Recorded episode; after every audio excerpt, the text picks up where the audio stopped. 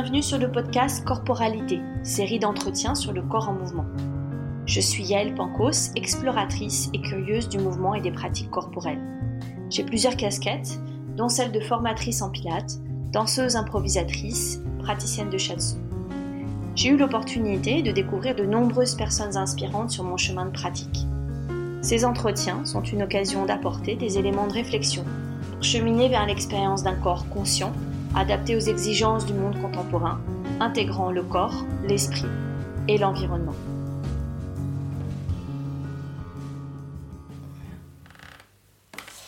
Euh, merci Loïc d'être ici, super, je suis ravie. Donc euh, on est pour euh, l'épisode 4 du podcast Corporalité.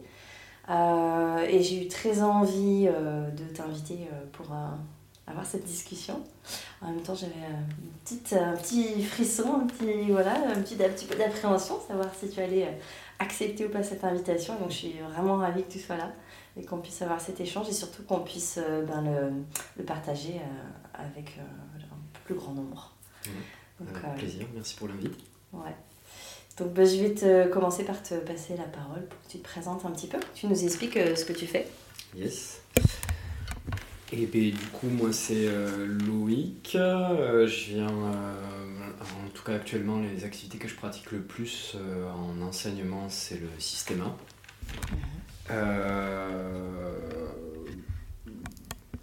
j'ai plusieurs cordes à mon arc. À la base, j'ai mes parents qui avaient eu la très mauvaise idée de me dire si tu réussis des études, on te paye tes études jusqu'à ce que t'en es marre et donc du coup j'ai fait plein de trucs avant de commencer à faire ce que je fais, à savoir les arts martiaux, où j'ai toujours fait les arts martiaux en tout cas en parallèle de ça, donc j'ai fait, j'ai fait pas mal de choses euh, en université, mais notamment de la philo, et j'en parle parce qu'actuellement c'est un des, un des trucs qui se mêle à, ma pratique du système.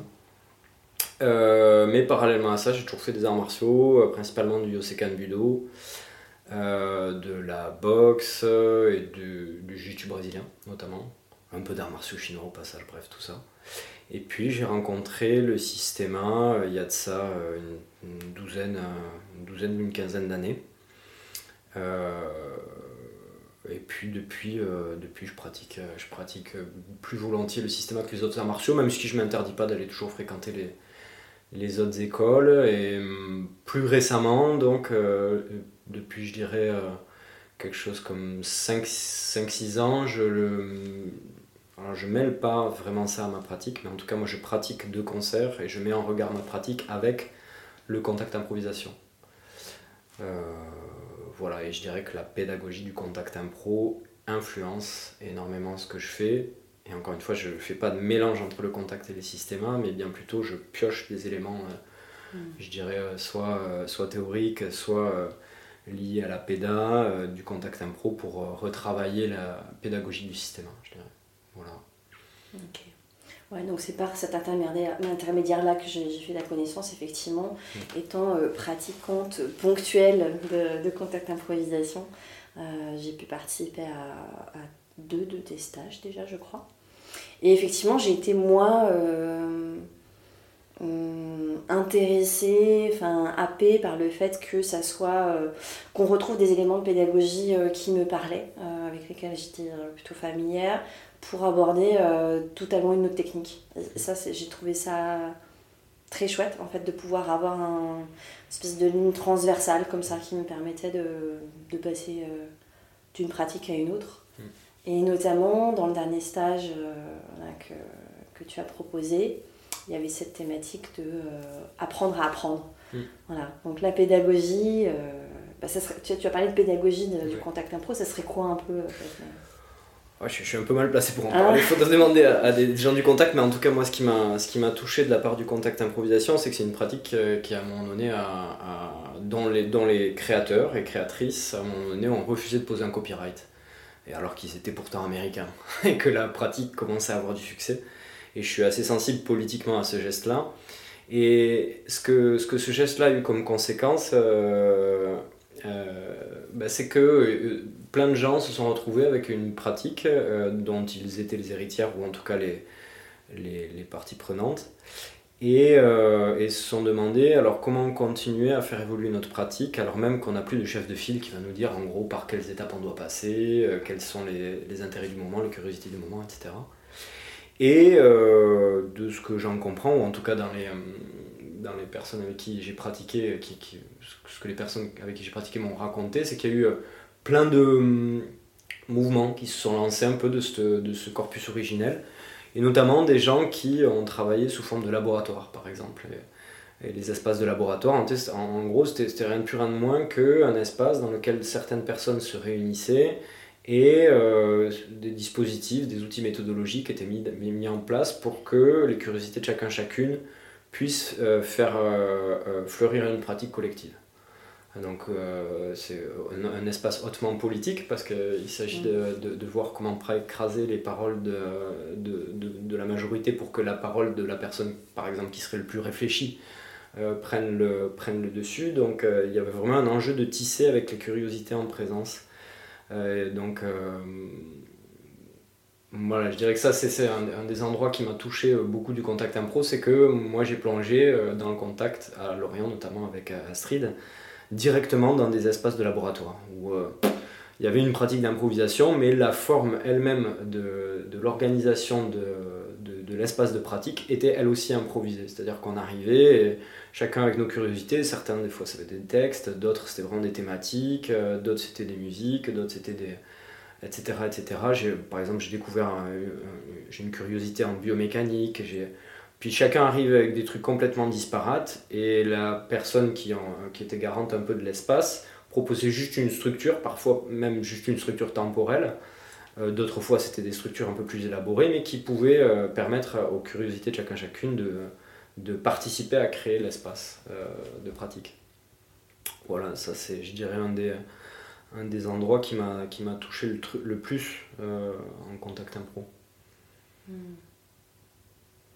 Oui, la notion d'exploration, c'est quelque chose qui m'interpelle beaucoup. Euh, le podcast s'appelle comme ça, c'est les mm. explorateurs euh, mm. euh, de, de, du, mouvement. Donc c'est cette notion de ne pas rester dans quelque chose de figé, mm. de sentir que ben, le mouvement est tout le temps en adaptation, en tu peux le regarder de plein de points de vue différents, euh, tu, tu, tu, tu, tu, tu l'investis d'une façon un jour, d'une autre façon le lendemain, etc. Enfin voilà, il y a vraiment cet espace de, de se permettre, c'est une sorte d'espace de liberté quoi en fait. Mhm. Ouais, bah, ce, moi ça me parle beaucoup quand tu parles d'adaptation parce qu'il y a vraiment, euh, bon, si on, si, on, commence par exemple à parler un peu du système euh, dans, les grandes lignes, en gros, c'est un art martial qui vient de, qui vient de Russie, et qui est à la base un art martial euh, militaire. Euh, je ne vais pas rentrer dans les détails historiques ni dans le folklore, mais disons que par exemple, une des personnes avec qui j'ai appris était agent d'exfiltration. c'est pas du tout secret, c'est quelqu'un qui est au Canada actuellement, Vladimir Vassiliev.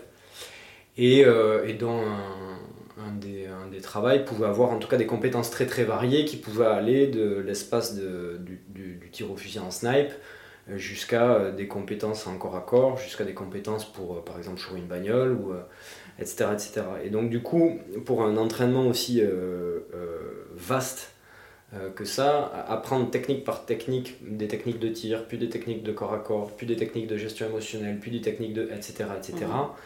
Euh, c'est quelque chose qui prendrait beaucoup beaucoup de temps. Et donc du coup il y a eu cette idée, mais qui n'était pas que présente dans le système je pense.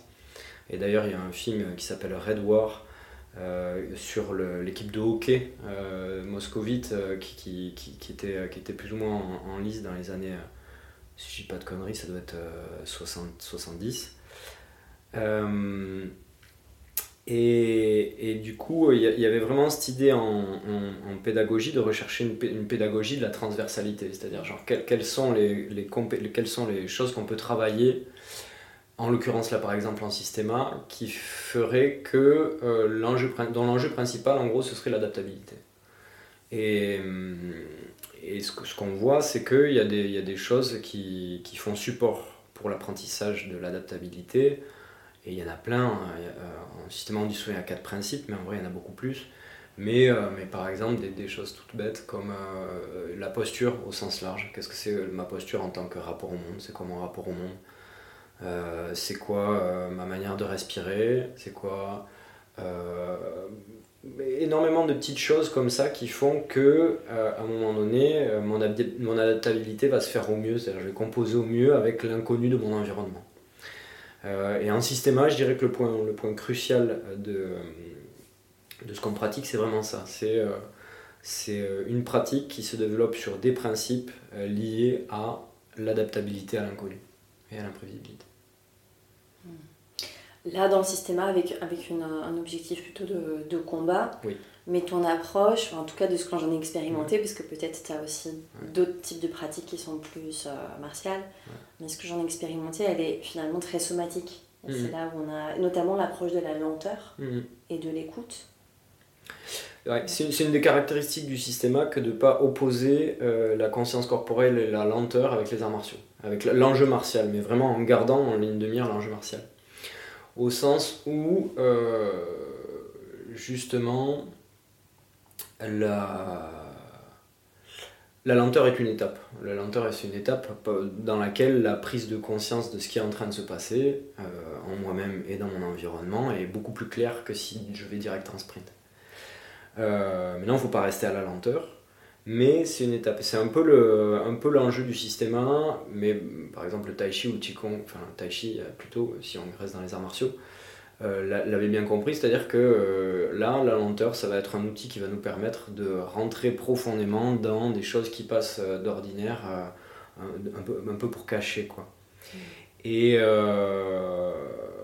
du coup, il n'y a pas cette opposition, je dirais, entre l'enjeu martial et la conscience corporelle et les somatiques. Mm. Il y a vraiment plutôt la question du système qui est assez, euh, en tout cas moi, novatrice par rapport à tous les arts martiaux que j'avais pratiqués avant, qui serait, ok, comment on amène euh, la curiosité sensible, comment on amène la conscience dans des endroits où d'ordinaire euh, on ne l'emmène pas. En l'occurrence des endroits frictionnels, des endroits d'opposition, des endroits qui frottent un peu quoi. Mm.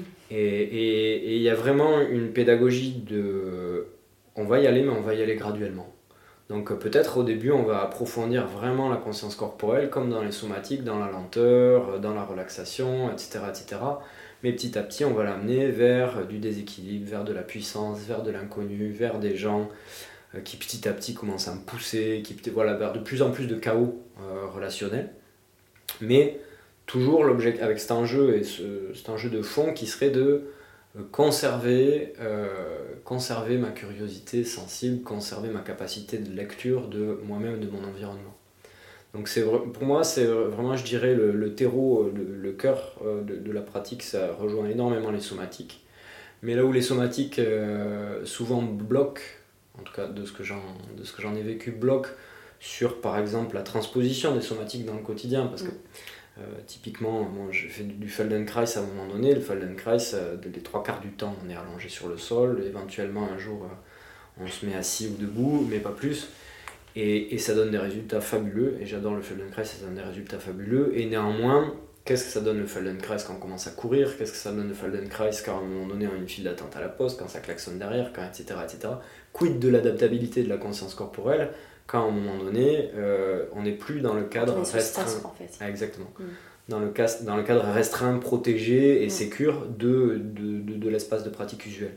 Mm. Et le but du jeu du système c'est à la fois de créer, de, de, rester éventuellement dans ce cadre sécure, mais petit à petit d'ouvrir ce cadre sécure pour l'exporter. C'est pour ça qu'il y a beaucoup aussi de pratiques en extérieur, c'est pour ça que c'est une pratique aussi martiale, c'est-à-dire qu'on va vraiment mettre en jeu par l'épreuve du feu la conscience corporelle pour pouvoir faire qu'elle puisse se euh, transporter dans le quotidien.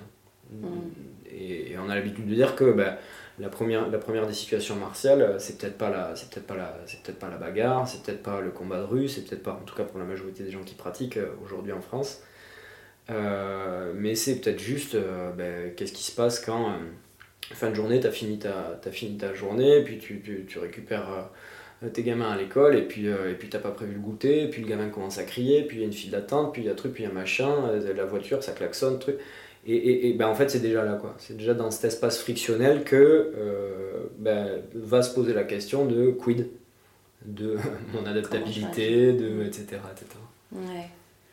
Quand je, je pense qu'il y a quelque chose que tu, tu, poses aussi qui est de la notion de, de ne pas avoir de jugement. Euh, c'est pas bien euh, ou c'est pas positif ou négatif, c'est juste euh, accueillir ce qui est à ce moment-là, dans par exemple cette situation de stress. et qu'est-ce que j'en fais? Mais sans jugement. c'est un peu cette, espèce de danse avec le chaos là. Il n'y a, a, pas de jugement, mais pour moi, il y a toujours un point d'attraction. Il y a toujours un point d'attraction, en tout cas un, un, endroit que je chéris et auquel j'accorde de la valeur qui est euh, pour moi un endroit d'ancrage très important à avoir dans le cœur de la pratique. C'est pour ça que souvent on pratique euh, pour créer de... depuis le confort en quelque sorte. Et il y a toujours un état de base de, que, certains vont nommer paix, que d'autres vont nommer silence, que d'autres vont nommer confort. Euh, peu importe comment on le nomme, mais pour, pour moi cet endroit c'est un attracteur. C'est-à-dire qu'il faut ancrer suffisamment fort et il faut y tenir suffisamment fort pour que, euh, au cœur de la turpitude, du chaos, de trucs et de machins, cet euh, euh, endroit auquel je tiens puisse être un endroit qui me magnétise malgré tout ce qui est en train de se passer autour. Donc il n'y a aucune lutte contre, contre le, le, désordre, il n'y a aucune lutte contre le chaos, on n'y est pas en contre, il n'y a pas de le chaos c'est mal et je préférerais être en sécurité chez moi. Par contre, à l'intérieur de moi, il y a un espace de silence, il y a un espace de paix qui fait que même au cœur de la lutte, émotionnellement, il n'y a jamais de friction. Je ne vais jamais me dire que ce serait mieux si j'étais pas dans cette manif ou si j'étais pas dans cette file d'attente ou si j'étais pas si j'étais si ce serait mieux si j'étais ailleurs. Hmm. Donc il n'y a pas ça, il y a genre comment cet espace de silence que je cultive et de paix que je cultive en entraînement, j'arrive à l'exporter au cœur de au cœur du chaos. Donc il n'y a pas de jugement du chaos, mais par contre il y a cet espace interne en moi euh, que je chéris et qui, qui, va qui va me servir comme de quasi de boussole en fait pour euh, pour mm. m'orienter au mieux dans, mm. dans ces espaces-là. Quoi. Ce qui m'interpelle souvent quand, je, quand on commence à parler de ce genre de pratique, si j'écoute seulement les mots, des fois on envoie un petit peu le contexte, et eh bien, euh, on en parlait au tout début, ça devient euh, presque un discours euh, politique, un discours... Enfin, c'est ça, ça, me, ça, me, ça, me, oui, ça m'interpelle souvent ça. Parce que quand tu me parles de ça, euh, de trouver euh, cet endroit de confort et de, de, de voir comment je peux euh, m'adapter à, à, ce qui est chaotique autour de moi, ben ça, ça, ça, fait beaucoup écho en fait, de, de, comment, comment on, navigue dans cette transition, dans, cette, dans, cette, dans le monde dans lequel on vit. Ouais. Mm. Et, il y a la composante émotionnelle aussi. Enfin, c'est corporel, c'est émotionnel. Et je crois que tu, justement, tu ne fais pas la séparation. Il n'y a pas cette espèce de triptyque.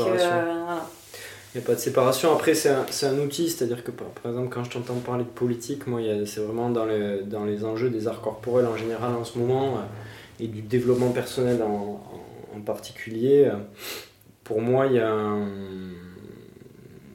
y a un angle mort politique euh, au sens où euh, très souvent les, les arts corporels et le développement personnel peuvent être récupérés justement parce qu'ils favorisent la flexibilité par le capitalisme. Très clairement. Donc il euh, ne faut jamais oublier que, les, en tout cas moi j'oublie jamais que la pratique d'adaptabilité que, qu'on enseigne, qu'on transmet, elle peut toujours être, elle peut toujours être récupérée. Et donc, elle ne se suffit jamais en elle-même. Donc, si à un moment donné, il y a articulation politique, euh, c'est dans les dispositifs de pratique qu'on va créer que cette articulation-là sera faite. Sinon, en elle-même, c'est qu'un outil. Et c'est qu'un outil qui peut être aisément. On peut, pour moi, on peut faire du système en entreprise, on peut faire du système chez Total, comme on peut faire euh, des ateliers de relaxation, de méditation, de je sais pas quoi. Et pour améliorer la productivité. Et voilà, je n'ai aucune illusion quant au fait que ça ne transformera pas l'entreprise de l'intérieur. Ça, mm. c'est très clair, net et précis. Mm, mm. Et même au contraire, ça aidera peut-être à certains employés à supporter des charges euh, de travail et des conditions de management qu'ils ne supporteraient pas s'il n'y avait pas ces outils de méditation, etc. Donc là, pour moi, j'ai aucune illusion sur le caractère euh, euh, non politique du système en lui-même, mais bien plutôt sur alors quels espaces de pratique on crée, où, comment, pourquoi, avec qui. Mm. Et là, pour le coup, ça tisse et ça mm. devient politique. Mm. Je suis, d'accord. Et, euh, et après, pour, pour, pour, en revenir à ce que tu disais sur l'aspect non-séparation du corps et de l'émotion, je crois, c'est tu me lançais. Euh, et effectivement, du coup, l'enjeu émotionnel, voire affectif, il est, il est énormément en jeu dans le système. Là, pour le coup, moi, je, le, je dirais le background que j'ai le plus sur ça, c'est l'apport du Bergodard. Mhm. l'apport du Bergodard dans les, dans les pratiques somatiques et principalement en, en, rolfing, je dirais, mhm. c'est sa pratique principale, sur, sur les questions posturales. Euh, et c'est euh, là pour le coup, c'est un des apports théoriques qui m'a aidé à structurer euh, les intuitions de pratique qu'il y avait en système Et si je dois préciser alors de qu'est-ce qui se passe à cet endroit-là pour Hubert Godard, si je me plante pas avec ma lecture n'est pas trop dégueulasse, ce serait que pour lui, la posture, au général, ça va être un rapport au monde. Et donc mon, rapport au monde, Typiquement, si on va caricaturer, qu'on parle d'émotions euh, un, peu, un construites et repérables, euh, ce qui ferait d'ailleurs la différence entre une émotion et un affect, mais bref, euh, le caractère de méfiance de mon environnement va s'engrammer dans une posture spécifique, corporelle. Que, et, et, tous les rapports au monde se déclinent émotionnellement, affectivement, et s'engramment dans le corps, objectivement par des postures, des rythmes, des attentions, des, etc., etc. Donc quand on parle de, en système par exemple de, de posture, ça j'ai beaucoup, c'est un thème qui me tient à cœur parce qu'au début dans le système pour il y avait une grande erreur par exemple sur les questions de posture, c'était euh, une bonne posture, il faut se tenir droit. Et ça c'est dramatique et ça a créé des, ça a créé des. Qu'est-ce que c'est se tenir droit Ouais, déjà l'expression se tenir droit elle est à gerber mais, mais on est bien d'accord. Et, et, du coup, ça a créé des erreurs, mais des erreurs visibles dans les corps euh, pendant, pendant longtemps dans pas mal de clubs euh, d'arts martiaux et de système où les gens maintenaient coûte que coûte, malgré les saisies, les frappes, etc., une sorte de, de, verticalité rigide de la colonne vertébrale qui est, qui, qui est assez dramatique. Et, et, pour le coup, moi, j'ai été obligé de passer par Hubert Godard pour mettre ça en question. Euh, malgré le fait d'ailleurs que Mikhail Rebko lui-même, le, fondateur de l'école de système que, que, je pratique, lui-même disait le, la, verticalité n'est qu'un point de référence. Donc déjà, il y avait déjà pourtant dès les paroles du créateur cette mise en, mise en questionnement. Et moi j'étais obligé de passer par Hubert Godard pour comprendre quelque chose que euh, récemment dans un tout dernier stage, Vladimir Zakovsky, qui est la personne qui est actuellement ma référente, euh, ma personne référente en, en, en nous disait c'est qu'est-ce que c'est une bonne posture? C'est une, posture qui me permet d'écouter mon environnement. Hmm. Donc à la question de la spatialité, euh, est-ce que ma posture, en gros, euh, corporelle, mais peu importe ma posture corporelle, en fait mon repère c'est est-ce que j'arrive à sentir euh, l'espace droit, l'espace gauche, l'espace avant, l'espace arrière, en haut, en bas? Est-ce que j'arrive à sentir tout autant mon corps que l'environnement, etc. Et une bonne posture n'est que le résultat de mon écoute. Euh, et, souvent, la posture, elle est prise dans le sens opposé, mm. notamment en Occident. C'est-à-dire que genre. construire, quoi. Ah, exactement, c'est quelque chose que je vais construire corporellement, tac, tac, tac, tac. Et, et pour moi, c'est un peu mettre des étaux, pour moi et pour bien d'autres, du coup, c'est un peu mettre des étaux sur des choses qui vont se passer naturellement si à un moment donné, je, je redéploie une curiosité. Et, et, du coup, bah, dans, voilà, cette notion euh, posturale, pour moi, elle est, elle est au cœur de cette question entre le corps et l'affect. Euh, c'est que euh, vraiment c'est par, l'écoute de mon environnement et, en, recréant parfois une écoute de mon environnement sur euh, ce que Hubert Godard appelle des espaces blessés, qu'on va créer une bonne posture. Les espaces blessés, c'est rien de plus, rien de moins qu'à un moment donné, un, événement qui a eu lieu dans ma vie, par exemple, typiquement de manière assez bateau, une chute, si je chute et que je tombe sur ma main et que ma main se casse, euh, ma main pourrait être réparée, les tissus euh, au bout de plusieurs mois, allez, de, deux mois peut-être pourront être réparés, et par contre en moi restera une méfiance de ma main envers l'espace du sol. Et tant que j'aurais pas renoué une forme de euh, curiosité de, et d'amicalité sensible entre ma main et le sol, eh bien, tous les tissus du corps, euh, tous les tissus de la main pourront avoir été réparés. Il n'en restera pas moins quelque chose qui restera engrammé dans ma posture dès que, euh, dès que ma main voudra entrer en relation avec le sol. Et donc, du coup, à cet endroit-là, euh, bah, il y a vraiment la question de qu'est-ce qui se passe si on reprend la question posturale depuis la curiosité sensible et qu'on laisse la posture se modeler de par nos curiosités. Hmm. C'est très joli le terme de curiosité sensible ça me, ça me titille bien. Euh, tu parles beaucoup d'écoute, tu, tu, parlais du fait de, rester à l'écoute ou de recréer cette capacité d'écoute à l'environnement. Ça, c'est quelque chose qu'on retrouve aussi beaucoup dans, dans, dans le somatique. Et c'est quoi cette relation, en fait, cette espèce de, d'aller-retour qu'il y a toujours entre l'intérieur et l'extérieur?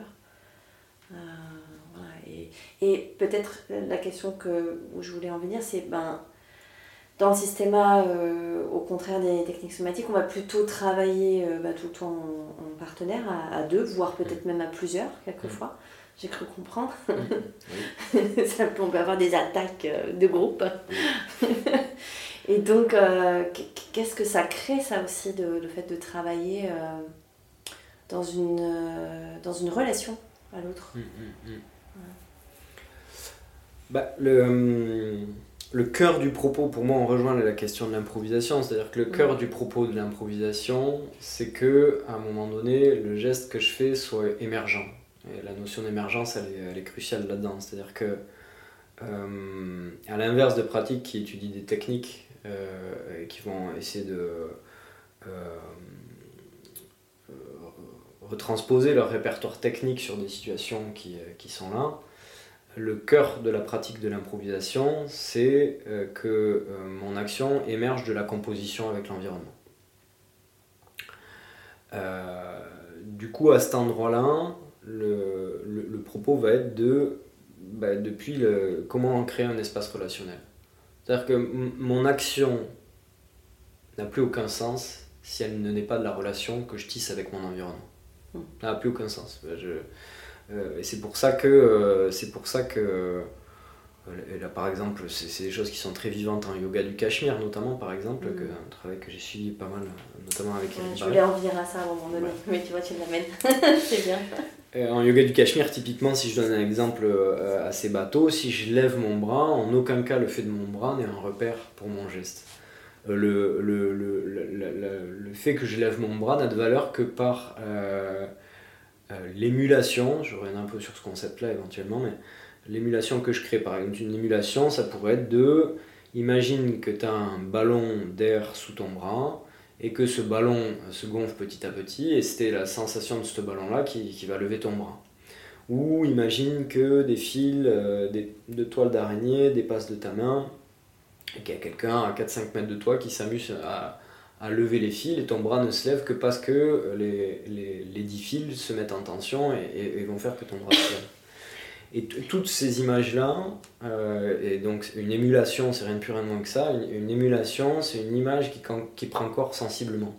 C'est un vieux mot de français euh, qui n'existe plus, et c'est un peu Basile Doganis euh, qui l'a remis à la mode dans un magnifique bouquin sur la philosophie des, des, arts gestuels japonais.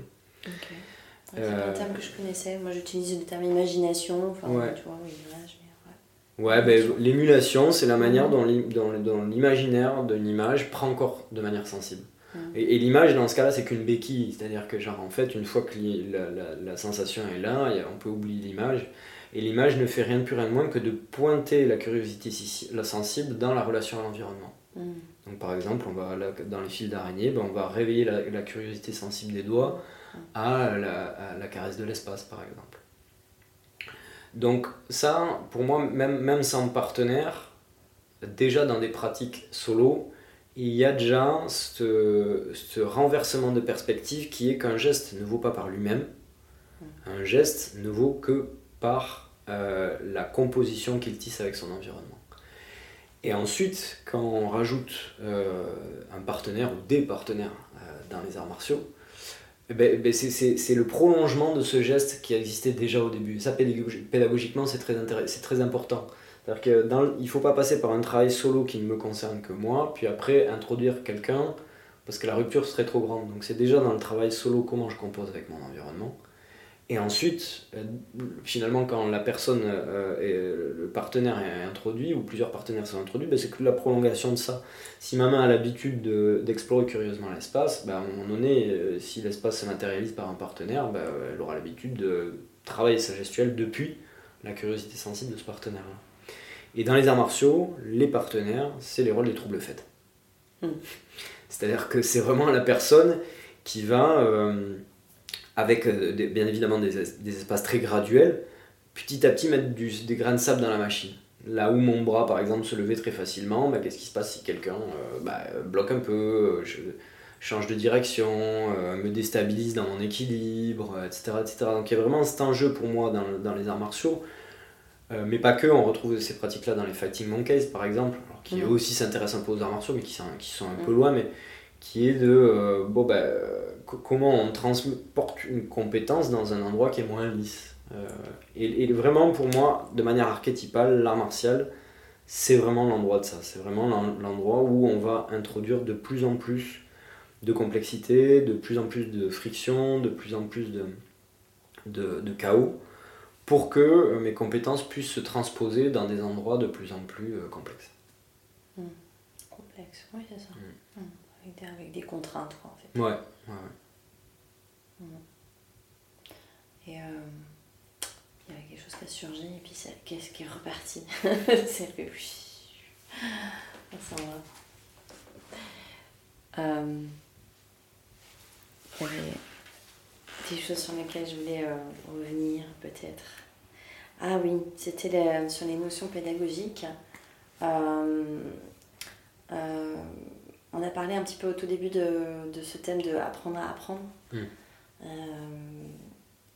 et il y a du coup des, certains mots, une certaine dialectique qui, qui va avec ça, qui est euh, notamment de, de, de, ne pas donner des, des, consignes mais de faire des propositions, euh, voilà, voilà, de, de, laisser une certaine, liberté d'exploration. Et, euh, et quels seraient pour toi un peu les, les, trucs un peu clés dans, dans l'idée d'apprentissage? Ou les différentes phases, je sais pas comment tu pourrais... Mm.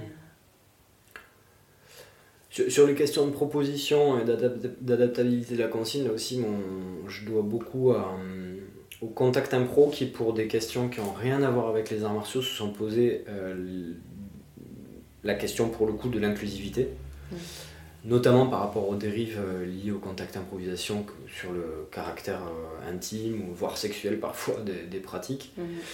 Et ce qui les a obligés à travailler énormément le cadre parce que c'était une, une, pratique qui impliquait le toucher. Et pour moi, cet effort-là qu'a fait le contact improvisation, euh, il est transposable dans, le, dans les arts martiaux et dans le système parce que, pour, pour d'autres raisons, bah, bah, déjà parce que le système et les arts martiaux impliquent eux aussi le toucher, et de deux aussi parce que ça implique euh, des gestes qui vont forcément, en tout cas chez les gens qui l'ont déjà vécu, réactiver des scènes de violence. Donc à, cet endroit-là, l'endroit de la relation à la consigne, mérite d'être extrêmement clarifié, euh, notamment parce qu'on est en Occident et que euh, en Occident, ou en tout cas moi dans l'école gamin, euh, quand j'étais, il n'y avait pas vraiment le choix, c'est-à-dire quand tu filais un exo, voilà, quand tu étais à l'école, et puis il fallait faire l'exo, et puis c'est tout quoi. Et si tu voulais pas faire l'exo, bah, juste tu prenais ta punition, ou je sais pas quoi, et, et on a beau être euh, très critique de l'école, hum, il se trouve que quand on arrive dans un espace d'apprentissage, euh, même en ayant été très critique de l'école, quand quelqu'un fait une proposition, ce, schéma-là, il est réactivé. C'est-à-dire que j'ai beau avoir été très critique, euh, quand je suis face à une proposition, si le pédagogue, le tenant de l'espace, ne dit pas, par exemple, que je peux ne pas faire, ben, je vais avoir tendance à faire. Donc là, pour moi, par exemple, euh, une, des pratiques du, contact impro, euh, et notamment c'est euh, toute la bande avec qui je travaille, là, de l'œil et la main, qui ont réactivé mm. ces, trucs-là et qui tiennent une américaine dont je pardonne, j'ai oublié le nom. mais c'est de, de, constamment, et pas juste le dire, mais, peut-être aussi l'incarner soi-même, rappeler que face à une consigne, euh, ben, on peut la faire, mais aussi on peut ne pas la faire. Et aussi on peut l'adapter à ce qu'on est maintenant. Et que du coup, ben, peut-être aujourd'hui, euh, si je parle pour des arts martiaux, ben, ce sera peut-être pas des frappes, ce sera peut-être des poussées, etc., euh, etc. On peut aussi se mettre en retrait, regarder, puis décider de venir après. On peut aussi, etc., etc. Et donc il y, a une malléabilité de la proposition qui va vraiment travailler au fait que euh, ben, la personne elle est, elle est active dans la création des conditions de son apprentissage. Mhm. Et ça c'est extrêmement important. C'est extrêmement important parce que la, la consigne n'est qu'une direction. et bien évidemment, la, chose que peut faire un pédagogue, c'est donner cette consigne-là, mais ça suffit pas. Ça suffit pas. Pourquoi? Parce que, bien évidemment, il y a autant de personnes que de manière dont il va falloir adapter cette partition-là, cette consigne-là, pour qu'il y ait vraiment la création d'une compétence à la fin. Hmm. On ne peut pas espérer que juste en donnant une consigne, ça suffise à 20 ou 30 personnes pour pouvoir aller dans la direction que propose le, pédagogue. Ça, c'est pas vrai. Donc là, pour moi, dans apprendre à apprendre, par exemple, il y a cet extrême soin que va prendre le pédagogue à donner des outils, pas juste à dire tu peux faire ça, mais à donner des outils pour qu'au sein de chaque duo puisse être créée une ambiance de travail qui permette à tout un chacun à la fois de créer un cadre de sécurité pour que l'exercice euh, soit faisable, mais à la fois de prendre soin qu'il y ait suffisamment de complexité et de difficulté pour qu'une compétence soit créée. Mm. Et c'est cette juste balance entre euh, sécurité et prendre soin de l'espace et création de complexité et de difficulté qui va être garante d'un apprentissage. Ouais. Ce qui me vient là aussi, c'est qu'il y a le moment de l'expérience euh, et il y a le moment euh, du retour verbal, mhm. forcément. Je dis forcément, mais en fait, c'est pas forcé. Parce que, par exemple, moi, dans la pratique que j'ai, mhm. une pratique de pilates, on fait très peu de retours verbaux avec nos élèves. C'est-à-dire qu'on ne prend pas un temps de fin de cours, de dire bon, comment c'était pour toi aujourd'hui, etc. Très très peu finalement. Euh, c'est une, une, pratique qui a beaucoup plus dans les somatiques et que j'ai retrouvé euh, dans ta pratique aussi, de, faire, euh, de prendre un temps après chaque exercice, après chaque fin de journée, etc. Ouais, ouais. Ouais, le, passage par la mise en mots, il est super important. Euh, en, en système il y avait déjà un peu ça. Il y avait déjà un cercle de fin. Mais alors, le plus souvent, le cercle de fin, maintenant, c'est une caricature de rituel où tout le monde dit merci et à quel point le professeur était excellent. J'ai connu ça dans d'autres pratiques aussi. Bon, alors, du coup, ça, c'est une vaste blague. Du coup, il a fallu recréer euh, dans le système 1 euh, ce qui, pour moi, était vraiment quelque chose d'important, à savoir bah, la mise en mots. Pourquoi c'est important la mise en mots? Là, peut-être il faut reclarifier pourquoi c'est important la mise en mots, effectivement. La mise en mots, pour moi, c'est important à la fin d'une expérience parce qu'elle me force à revivre mon expérience et en la mettant en mots, à clarifier quels ont été les enjeux et les compréhensions à ce stade-là pour moi. Et, bien évidemment qu'il y aura une part de, non formulable, bien évidemment qu'il y a une part qui échappe à, la, à la mise en mots, mais néanmoins, c'est ce qui va me permettre aussi peut-être de euh, reconscientiser des expériences, des moments, des événements, des, des choses qui ont émergé pendant ma pratique, auxquelles petit à petit je vais tenir, et je vais décider de tenir pour pouvoir les repratiquer après. Mmh. Et donc c'est vraiment l'étape pour moi du, retour réflexif, c'est-à-dire que je me, je me, prends un temps où je fais rien, mais juste je vais, je vais revenir sur ça, et, et la mise en mots, elle, crée ça.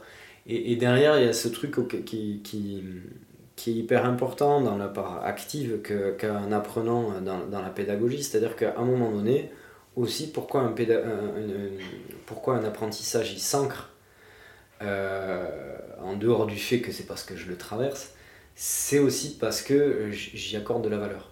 Hmm. Euh, et derrière cette mise en mots là, euh, pour moi, créer un espace juste où on peut partager des choses, euh, ben on, on, remet aussi euh, des individus qui parlent, ça va, ça va impliquer de l'affect, mm. toujours. Et on va remettre l'affect au cœur euh, de, de, au cœur de l'enseignement, au cœur de la pratique. Et d'ailleurs, il n'y a pas que des choses positives. Des fois, en parlant avec quelqu'un à la fin d'un exo, on s'aperçoit qu'on n'a pas du tout travaillé, traversé la même chose et que peut-être la personne a, a, traversé quelque chose de merveilleux et moi, c'était pas du tout merveilleux. Et puis là, on va en parler et, et, ça va se réajuster peut-être ou pas. il va falloir l'intervention d'une tierce personne pour arriver à, ce que ça, arriver à ce que ça se réajuste. Peut-être pas séparer, mais au contraire arriver à ce que ça se réajuste. Parfois il faut séparer. Mais, bref. Et, euh, mais en tout cas, il y, a cette place de l'affect qui reprend, euh, qui, reprend euh, de la valeur et, dont notamment je vais peut-être peut m'apercevoir que bah, euh, après discussion, qu'il s'est passé un truc auquel je, qui m'a touché. Ah bah, ce truc-là qui m'a touché, curieusement, euh, bah, il va rester bien plus ancré longtemps que, euh, que, que, si je m'étais pas aperçu qu'il m'avait touché autant. Et là, le fait de le formuler, peut-être dans la manière de le formuler, je me dis, ah ouais, putain, mais en fait, oui, vraiment, il y, a quelque chose qui s'est passé là, à ce, moment-là. Et, cette place de l'affect et de à, quoi j'accorde de la valeur, elle est centrale pour moi en, pédagogie. Et ces espaces de discussion permettent de les mettre en, Mmh, fait émerger ça. Et moi, ce que je trouve intéressant aussi, euh, c'est que ben, ça te demande effectivement ce travail d'autoréflexion, de, de, devoir verbaliser quelque chose, mais d'écouter aussi euh, ce que les autres, hein, ce que le groupe a traversé, euh, quelquefois dans la même expérience, qui va être très différent de ce que moi j'ai traversé, et qui va m'apporter des possibles, en fait, mmh. dans mon imaginaire, de me dire Ah oui, tiens, je n'aurais pas pensé. Mmh. qu'on puisse sentir ça ou traverser ça en vivant cette expérience. Donc je trouve que c'est quelque chose qui ouvre vers une certaine euh, forme d'écoute, encore une fois. Euh, écoute du groupe, euh, écoute de, écoute de, de oui, c'est ça, des possibles, de, des points de vue et des, des perceptions. Mm. Et ça nous amène, encore une fois, dans cette altérité de dire, ok, chacun vit quelque chose de très différent. Ouais, carrément, c'est un kaléidoscope, quoi. Tu as une, une expérience, mais euh, quand tu fais parler les gens, effectivement, et que tu les écoutes et que tu n'essaies pas de modeler l'expérience des gens à, à, la, la, vision ultime de qu'est-ce qu'aurait été ton exercice et à tes mots à toi en tant que mmh. pédagogue, ce que mmh. tu aimerais créer, en fait, tu t'aperçois qu'il y a autant de gens, autant de points de vue. Et que c'est ça qui est intéressant, voire même, euh, c'est même plus intéressant que la consigne en elle-même. La consigne, c'est juste un point de départ. Exactement. c'est un alibi, quoi. exactement. Mmh. C'est intéressant parce que dans, les pratiques euh, que j'ai, qui sont des pratiques euh, très formelles euh, très techniques, bah souvent la, forme et la technique elle est très au centre. Et l'expérience sensitive de la personne, elle est un, peu plus effacée. Ce c'est pas ma façon de travailler, j'essaie de, de, recadrer un petit peu ça, de, de relisser un peu ça. Mais souvent, on trouve un peu ce, ce genre de, de situation. Et euh, il y a aussi cette euh, notion de que la personne ne se fait pas confiance sur ce qu'elle euh, sur ce qu'elle est en train de ressentir quand elle vit la chose. Mm. C'est-à-dire que souvent, moi, je vais avoir des élèves qui vont me demander qu'est-ce que je dois sentir dans cet mm. exercice? Ouais. Mais bien, ouais. Mais bien sûr, parce que la part, bah, encore une fois, il y a, y, a, y a, une espèce de truc imaginaire de, de, de, à l'école, encore une fois, j'imagine, et, et, aux stratégies d'apprentissage en Occident, qui serait que bah, il y a un truc à apprendre, puis il y a autant de bonhommes, et puis il y a le même truc qu'on va faire rentrer dans la tête de chaque bonhomme. Et la part subjective de l'enseignement, elle est complètement niée. Enfin, on a l'impression que en fait, euh, bah, c'est voilà, il y a une version qu'on va devoir faire rentrer dans chacun des, dans chacun des. Et ça, c'est le drame de pédagogie et de l'apprentissage en Occident. Quoi. Donc la part de subjectivité est, effectivement immense, et, donc du coup, la possibilité de créer des espaces de parole, de mettre en mots, de, de permettre à la personne d'adapter sa consigne. Par exemple, il y, a un truc qui est, qui est génial, mais qu'on a complètement oublié en système maintenant. Quand on regarde les débuts des vidéos de Systema, je parle de ça dans les années 97, 95, 95, 2000, en gros, en quelque sorte, avant que les Occidentaux arrivent et mettent un peu la main dessus et qu'ils commencent à commercialiser le truc. Euh, tu regardes une vidéo de Systema, tu as l'impression que c'est dans une maison de fous. En fait, il y a donc Riabko, là, qui est un espèce de gros bonhomme qui me fait une démo où, par exemple, il va, pas, passer 20 minutes à frapper un type et il n'y a quasi aucun mot qui est posé et, puis la personne euh, bouge, respire, les gens regardent le truc, ça dure 20 minutes. Et puis pendant ce temps-là ou après, tu vois des gens qui ne font rien à voir avec ce que la personne a montré. Donc tu as des gens à côté qui vont se masser, d'autres qui vont se mettre à courir avec des gens sur les épaules, certains qui vont se donner des coups de fouet, d'autres qui sont en train de se pousser, d'absorber, de faire des chutes et des machins. Et en fait, ils font tout sauf ce qu'a montré le gars. Et parfois, ils font aussi ce qu'a montré le gars, tu vois. Et donc, du coup, c'est ça que j'appelle aussi un laboratoire, c'est qu'à un moment donné, il y a juste des gens qui ont vu un machin à qui on n'a pas du tout donné de, dit il faut absolument que tu fasses ça. Non. Genre, derrière ça, qu'est-ce que tu vu? Ok, et puis ben, ce que tu as vu, bah vas-y. Euh, euh, euh, comment toi, tu as envie de, de, le, de, le, transposer pour te permettre de l'approprier avec la personne avec qui tu travailles? Et qui c'est qui enseigne encore comme ça en système en France? Même, même, même dans le système, tu vois, il n'y a plus... Il n'y a, a, plus vraiment ça, quoi. Je veux dire, à part, des, à, part des, à part des gens qui se considèrent comme des experts et qui vont faire ça dans leur milieu d'experts parce que ces cadres-là, c'est réservé aux experts, euh, avec toujours le, le, le, petit niveau de, de dédain qu'il y a derrière ce genre de, de, pratique. Qui c'est qui offre des espaces de laboratoire, y compris pour des débutants, qui vont réactiver la part d'appropriation subjective de l'enseignement Il n'y a quasi personne. Mmh. Et moi, c'est un des enjeux politiques, pour le coup, qui m'intéresse, c'est de, réouvrir des espaces d'apprentissage où ben, dès, dès quelqu'un qui est, qui est débutant, ben, il, il, puisse aussi réactiver la, la possibilité de retravailler les questions de l'apprentissage. Hmm. De, de, retraverser des espaces où on lui dit genre en fait ce que je suis en train de montrer là tu vas pas faire exactement pareil parce qu'on s'en tape. C'est que derrière il y a quelque chose qui va te toucher. Et que toi bah, du coup peut-être à cet endroit là bah, tu vas faire autre chose parce que c'est autre chose qui t'a touché que moi ce que j'ai montré formellement on va dire en quelque sorte. Et ça hmm. c'est hyper important. En tout cas ça me hmm. paraît rebalancer un truc qui a été complètement formaté ouais totalement. le mot qui me vient là comme ça c'est le mot intuition. Et je crois que tu en parles aussi dans, dans ton bouquin euh, ouais, de, remettre l'intuition un peu au cœur de la chose. Euh, et euh, encore une fois, je reviens sur ce mot de se faire confiance. J'ai observé quelque chose, je me fais confiance que ben, je me permets, je m'autorise à aller faire autre chose mm. pour vivre ce qui me semble être juste pour moi à ce moment-là. Oui, carrément. Ouais. Mais c'est pas possible dans, dans toutes sortes de cadres. Enfin voilà, il y, a des cadres. Euh, et, mais en tout cas, le cadre que tu poses dans, dans tes pratiques, il est très ouvert pour ça. Quoi. Bah, il faut le permettre en fait. Si, tu crées, si dès le début du, du, du cadre que tu proposes, euh, tu, tu, tu crées pas les conditions pour faire ça, en tout cas en France, mais non, quand on montre quelque chose et qu'on dit pas aux gens qui sont qu'en fait c'est pas ça qu'il faut faire, bah, les gens vont tous faire ce que tu es en train de faire. C'est sûr, parce que l'école nous a formaté à ça. Et que... donc, euh, donc là, il y a un vrai parti pris à prendre. qu'on ne peut pas juste espérer que parce qu'on a la théorie, euh, après les gens s'emparent de l'outil. Euh, c'est pas vrai. Donc il faut créer un cadre un dispositif qui vont contraindre quasi artificiellement les gens à trouver de la liberté. c'est pas mal ça, hein. contraindre à trouver de la liberté. Ouais. Ouais, on en est là. on revient de loin. ouais. Mais, mais euh, oui, oui, c'est les, les, conditionnements qu'on a. Et, c'est ça, tout à l'heure, euh, j'ai eu, un petit, un petit blanc, mais c'est de ça aussi que je voulais parler. C'était la notion de conditionnement, là, euh, dans, dans, le système d'apprentissage, mais des conditionnements physiques qu'on va avoir.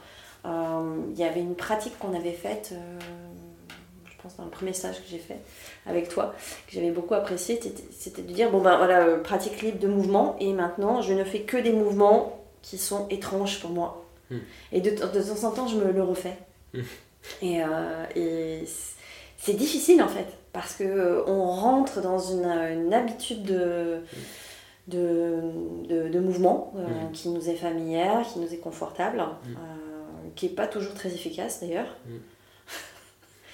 Mais voilà, c'est notre petite routine et on sait que quand je me lève, je vais toujours passer par là, par là, etc. Bon, après, euh, on pratique euh, dans les techniques, dans la danse aussi, mais. Euh, et c'est intéressant ça, et c'est quelque chose qui me qui me qui m'intéresse grandement aussi de, de, comprendre un peu les, les sortes de conditionnements physiques qu'on a, qui sont des adaptations voilà, de, qu'on a de, de, toutes les expériences dont tu parlais tout à l'heure avec l'histoire de la main et, voilà, les blessures qu'on a eues, etc. Et puis, euh, et puis euh, de pouvoir laisser émerger à l'intérieur de ça, alors c'est une question hein, que j'ai, c'est mmh. pas du tout une réponse, euh, une sorte de signature corporelle. Qu'est-ce qui est ma singularité mmh. dans ma façon d'être et ma façon de bouger? Mais tu parlais un peu de ça avec la posture aussi. Oui, bien sûr. derrière, moi, ce à quoi ça me fait penser là de suite, c'est sur ces bah, déjà, pour mettre un peu de nuance dans ce que je vais dire, euh, euh, les, les, gestes que je fais, euh, qui sont mes gestes routiniers et usuels, c'est des gestes qui ont marché hmm. à, un moment donné.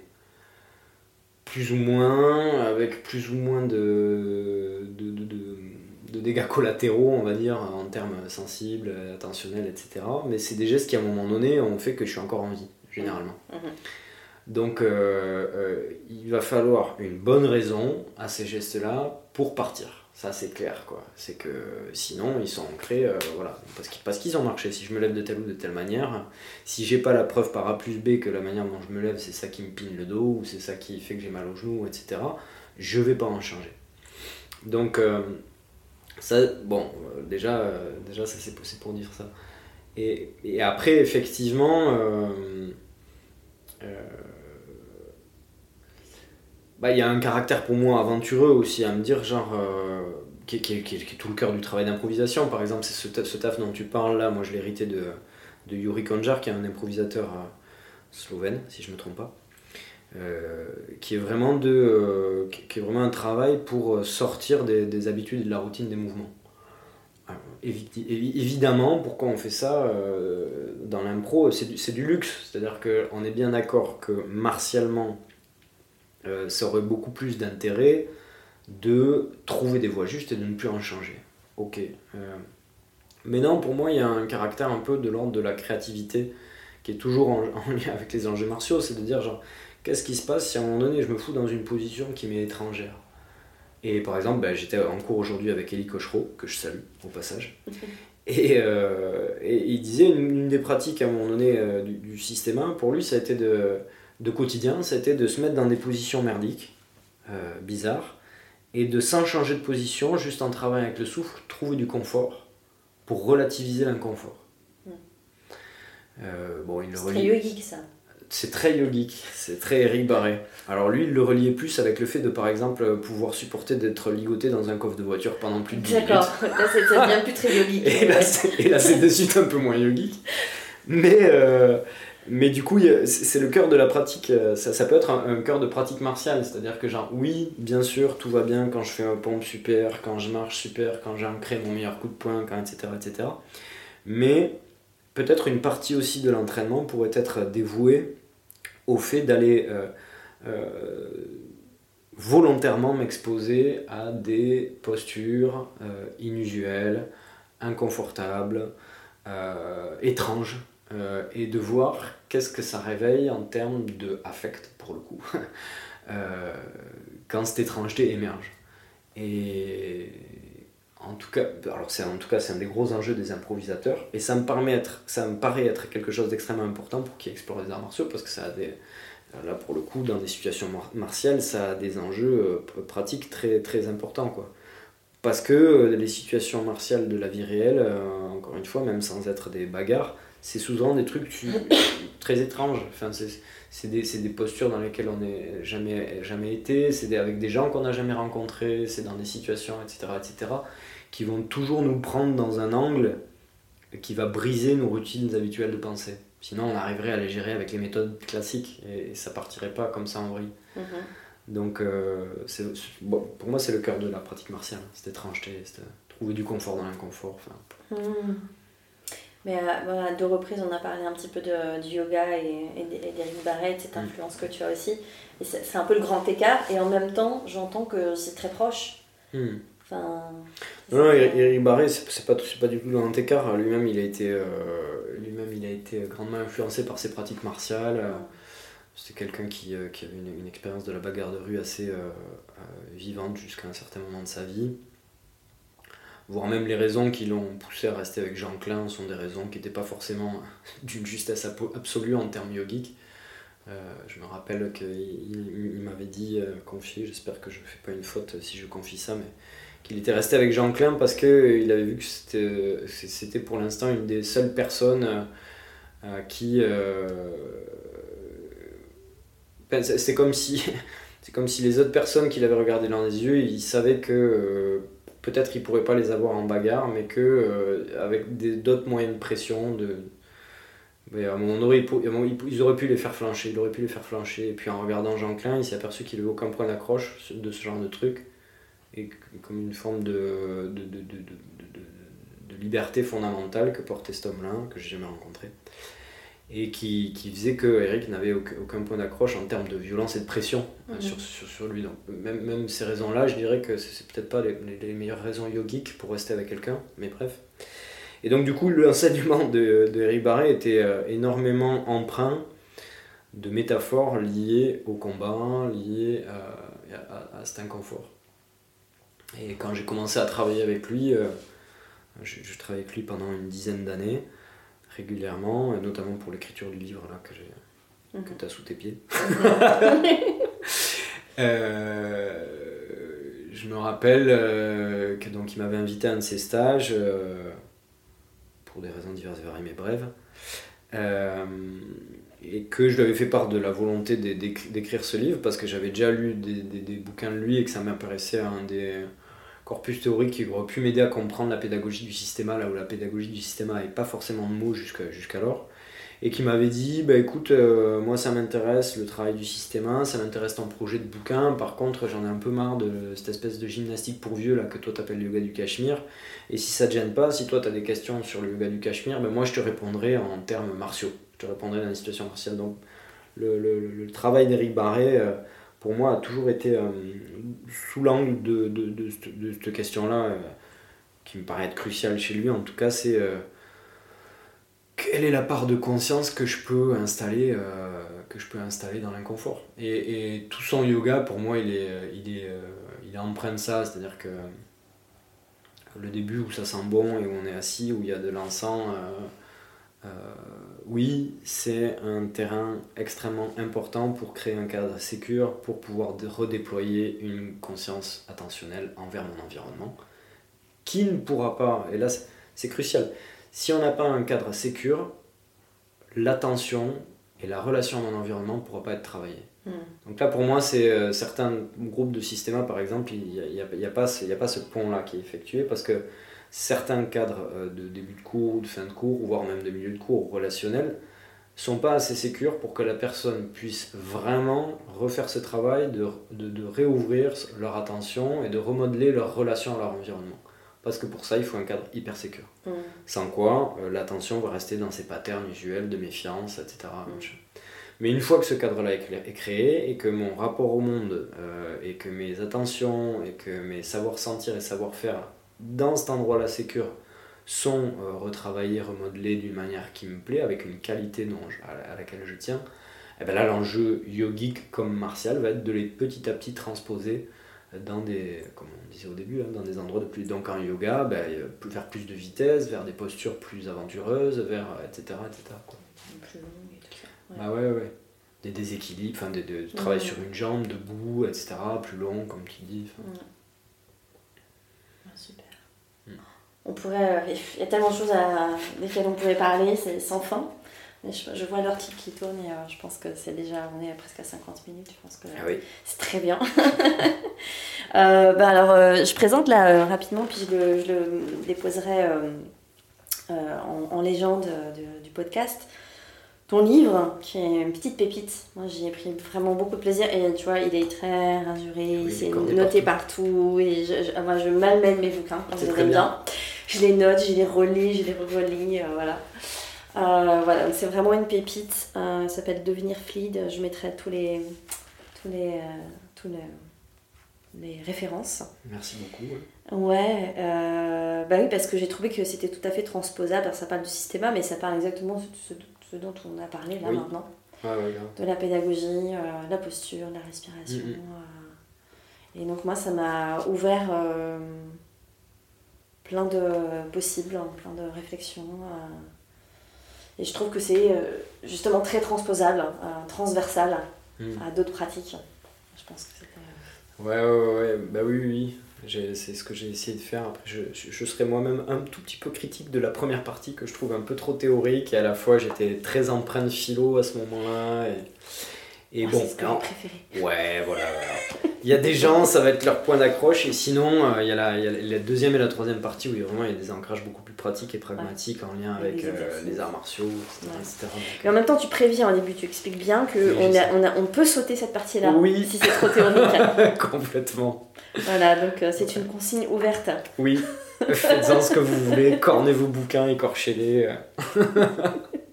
Sauter des passages, aller directement à la conclusion. Oui, j'aime bien des fois aussi lire la fin du bouquin. Ouais. super, merci beaucoup Loïc, merci de ton temps. Merci beaucoup. De ta générosité de partager tout ça. Avec grand plaisir. Ouais, et puis euh, ben, j'espère à très vite. Ah bah oui.